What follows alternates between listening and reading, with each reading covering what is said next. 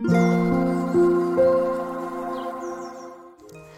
イスレメディー心と体にちょこっといい話。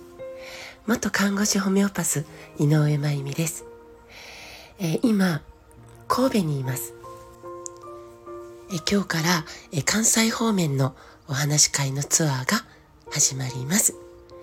えさて昨日は南九州市のね、えいろはさん主催で、え死生観のお話をさせていただきました。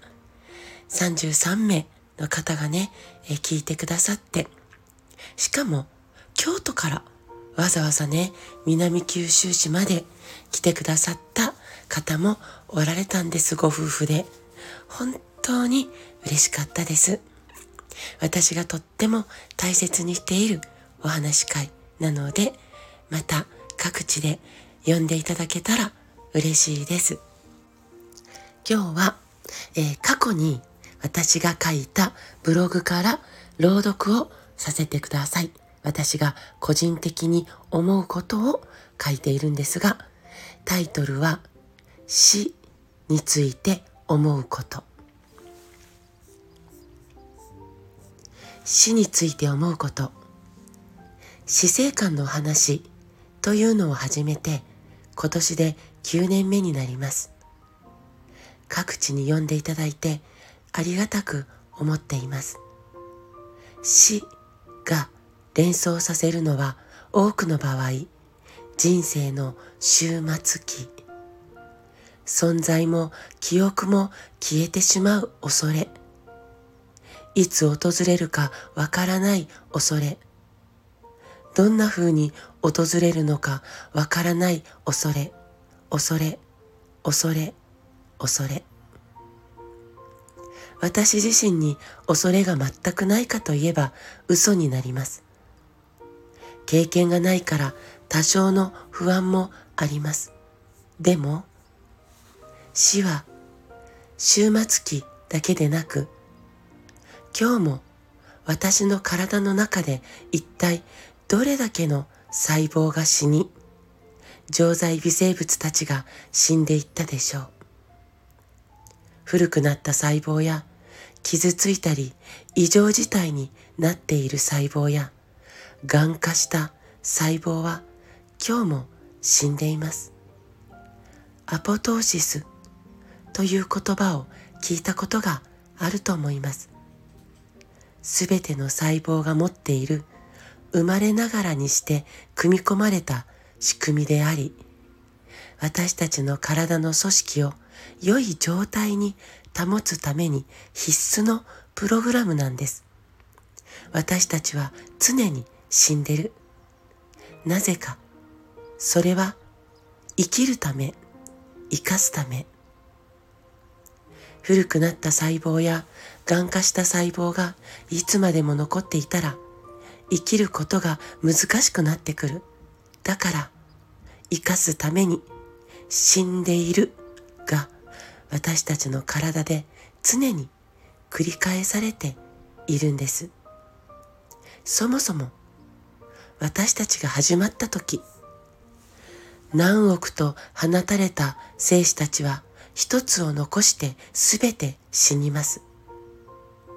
排卵のために卵子を守っていたたくさんの卵胞細胞は、卵管で卵子を送り出した後で全て死にます。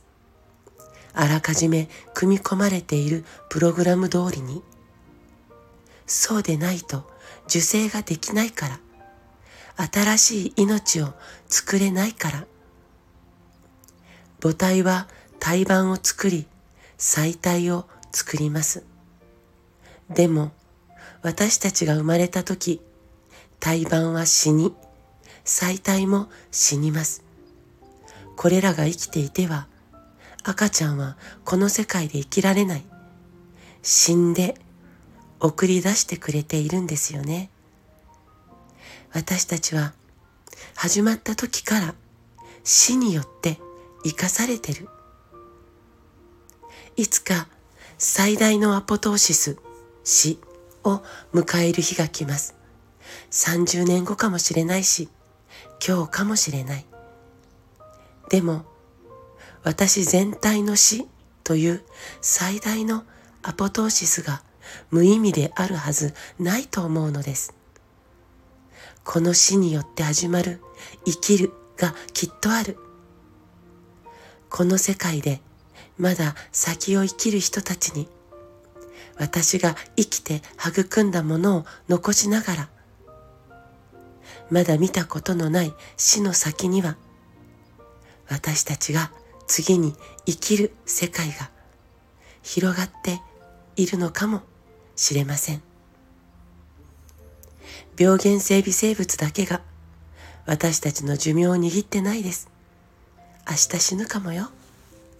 だからこそ今日死にながら今日の私を生かしてくれている私自身にしっかりと楽しさや幸せや安らぎや喜びを経験させてあげましょう。同じように目の前に今生きてくれている人たちと楽しさや幸せや安らぎや喜びを共有していきましょう。今日伝えたいことを伝え、眼差しを向けて微笑んで、優しく触れてハグして、そうやって最大のアポトーシスが訪れる日まで一緒に生きていきましょう。きっと大丈夫。ちゃんと死ねるから。予行練習は今日も細胞たちが体で行ってるから。安心して今を生きよう。愛いっぱいに一緒に。今日も最後まで聞いてくださってありがとうございます。また明日お会いしましょう。